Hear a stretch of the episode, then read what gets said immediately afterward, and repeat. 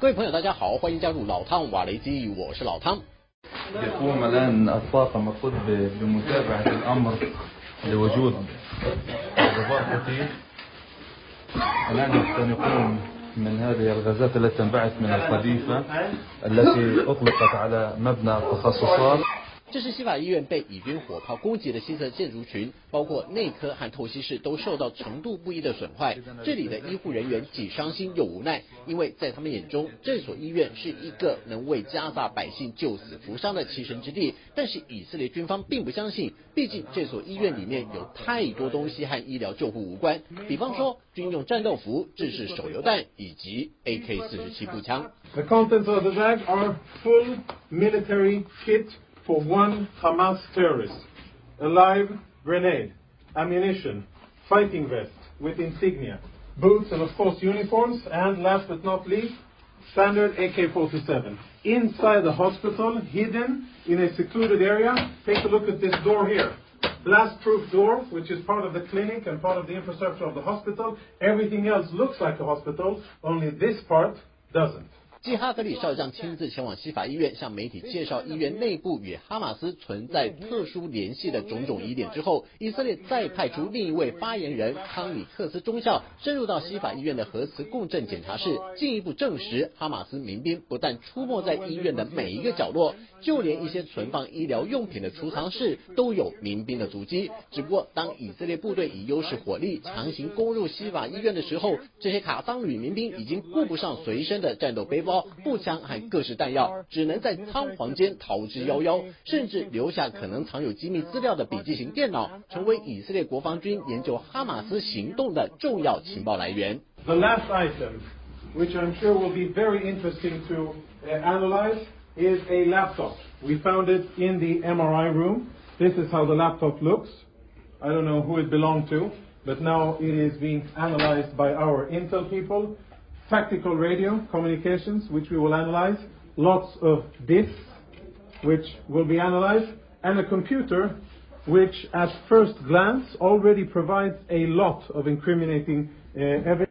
以色列军方从里到外把西法医院翻了个遍超出一大批疑似与哈马斯有关的武器弹药和车辆甚至声称就在距离医院不到五百公尺的地方发现一座地道竖井而且里面存放着十月七日突袭以色列军民的同一款武器还有这批民兵所搭乘的机动车辆。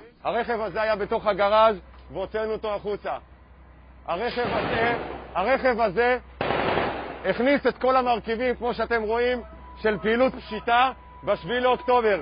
יש כאן כמות מחסנית ענקית ועצומה, כמות רימונים, RPG, קלצ'ניקוב, אמצעי לחימה ואפילו אמצעים קרים. כל הדברים האלה הם מרכיבים שכבר ראינו בפשיטה ב-7 לאוקטובר, והרכב הזה זה רכב שהיה כאן, פה בתוך החולים שיפא, 但是西瓦医院的医护人员则坚称，这里绝不是哈马斯的军事指挥中心。被送过来的病人都是在轰炸中遭遇不幸的重症伤患。虽然医护团队想尽办法试图挽救每一条生命，但是大量的伤患加上医院所需的各种资源又被以色列切断，迫使他们不得不在没有麻醉药的情况下为伤患截肢、开刀或缝合。这种场景几乎就是人间炼狱。原本是救死扶伤的医院，如今却成为人肉屠宰场。甚至以色列军方为了要证实西法医院就是哈马斯的武装行动指挥总部，还不惜动用武力攻入医院，已经违反医院在战时必须受到保护的国际人道法。داخل هذا القسم. انظروا إلى هذا القصف الذي استهدف يعني مكان تواجد المرضى مكان تواجد الأطباء. أصبح القسم ضرب كما تم القصف انهيار أجهزة التكييف واللازمة لضبط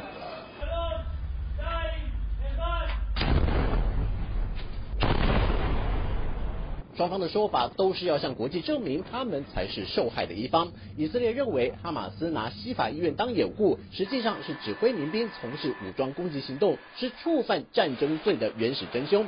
然而，医护人员则强调，在国际法上，西法医院不应该被当成攻击目标。更该被视为是一个相对安全的避难处，但是以色列军方却无视国际法，无故指控西法医院是哈马斯的军事据点。即便以色列真要指控西法医院的话，根据日内瓦公约第一议定书的要求，以色列必须做到以下三点才能攻击西法医院。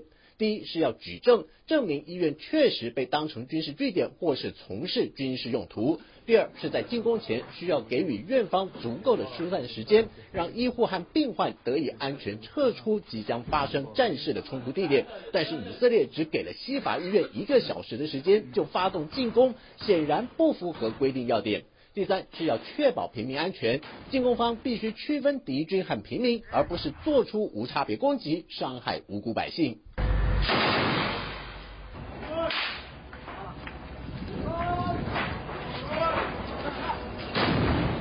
以色列幺六狼旅表示，部队在沙皮展开的扫荡行动，瘫痪了哈马斯建立多年的一处武装力量中心，不但缴获一批制式武器，还让一支民兵小分队失去战斗力。不过，卡桑旅民兵也公布一段影片，声称在城镇战中痛击了以色列部队，而且摧毁好几辆以色列坦克或装甲车。الله أكبر الله أكبر الله أكبر.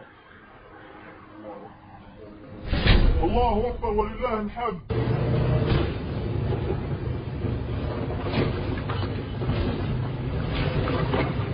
在约旦河西岸，以色列军方的推土机推倒了一座巴勒斯坦解放组织创始人阿拉法特的纪念碑，借以凸显以巴之间的仇恨已经难以化解，如同以色列执意要攻击西法医院一样，就在于军方强烈认定这所医院已经沦为哈马斯的军事指挥所。只不过以色列部队锁定的目标不是医院，而是发动武装袭击的哈马斯民兵。好了，就到这里，我们下次见。